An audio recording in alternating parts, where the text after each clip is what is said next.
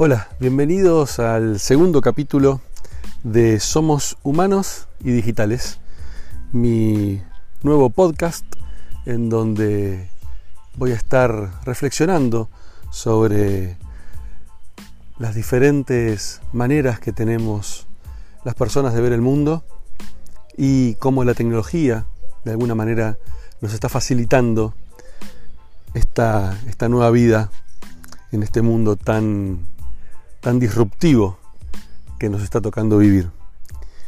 Mi nombre es Ismael Briasco y los invito a que me acompañen en este segundo programa.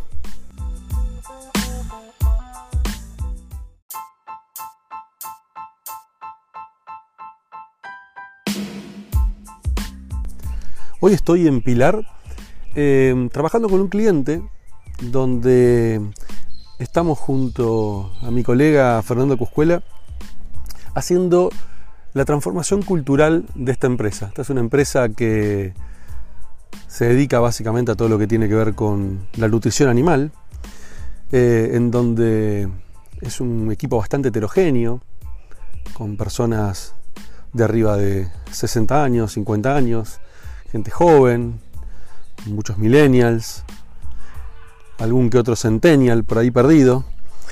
Em, y es un grupo muy interesante porque entre tantas cosas que hemos, que hemos charlado con ellos, em, surgen varios planteos, ¿no? Cómo enfrentarse a un mundo tan disruptivo, tan digital, desde un ámbito tan em, retrasado, entre comillas, como puede ser el mundo del agro, el mundo del campo. Pero al mismo tiempo eh, es una industria que eh, tiene todo por hacer, ¿no? Hay un nivel de, oportunidad realmente enorme, donde la tecnología, si bien ha llegado, eh, todavía no, no fue incorporada en el día a día de muchas de estas empresas.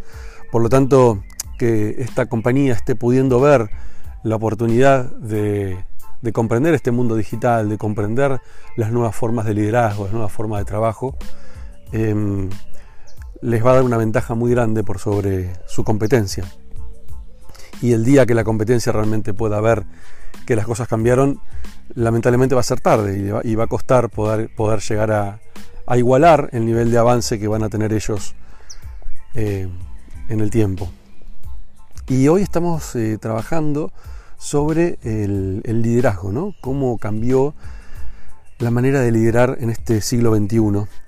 Venimos de un liderazgo completamente vertical, un liderazgo autoritario, un liderazgo de dar órdenes, ¿sí? el jefe, el jefe que daba órdenes, el jefe que dice cómo se tienen que hacer las cosas.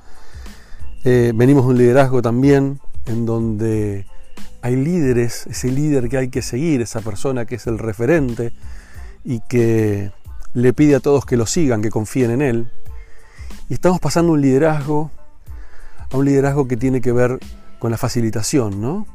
con el líder en servicio, el líder aquel que no se pone por delante de su equipo, no, se, enarbola la bandera del conocimiento, eh, no es el líder que sabe más que el resto, sino todo lo contrario.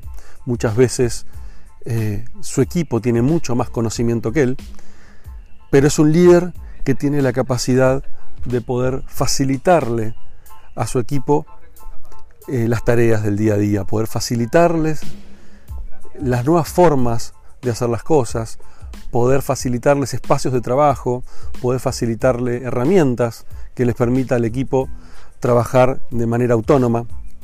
Y de eso se trata, ¿no? El liderazgo de este siglo se trata justamente de empoderar a los colaboradores.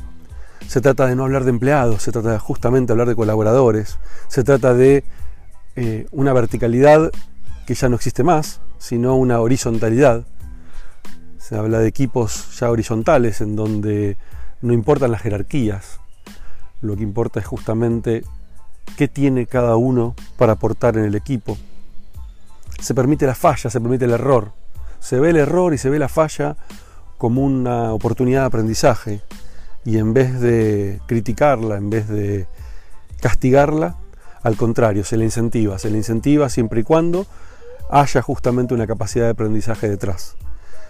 Em, y la verdad que es súper interesante ver cómo cuando se comunica todo esto a los, nuevos, a los nuevos líderes eh, y también a los líderes que vienen de modelos anteriores o de otra idiosincrasia, eh, lo ven como positivo. En vez de resistirse, ven que naturalmente tienen que poder adaptarse a esto porque las nuevas generaciones que vienen detrás están exigiendo este tipo de líderes.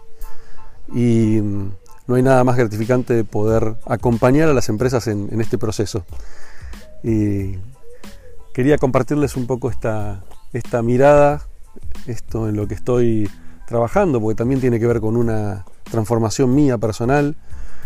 Yo que vengo también de, un, de otro modelo de, de, liderazgo, que vengo de otra generación, que por ahí éramos mucho más, eh, no sé si autoritarios, pero sí de esto del liderazgo, ¿no? de seguir al líder, al que sabe todo.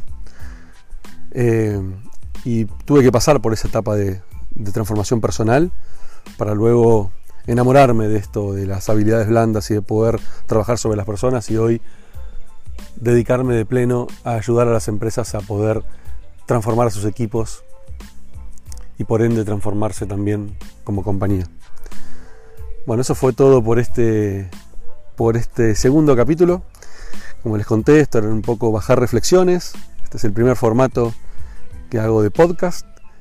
Y les pido que todo tipo de feedback, todo tipo de comentarios, me los hagan saber, me escriban, me escriban por Twitter, me escriban por Instagram, em, por LinkedIn y, me cuenten cómo lo, cómo lo ven al, podcast, qué ideas tienen, incluso si se animan a mandarme preguntas por audio, eh, con mucho placer las voy a pasar en, futuros capítulos y, contestarlas también en el mismo.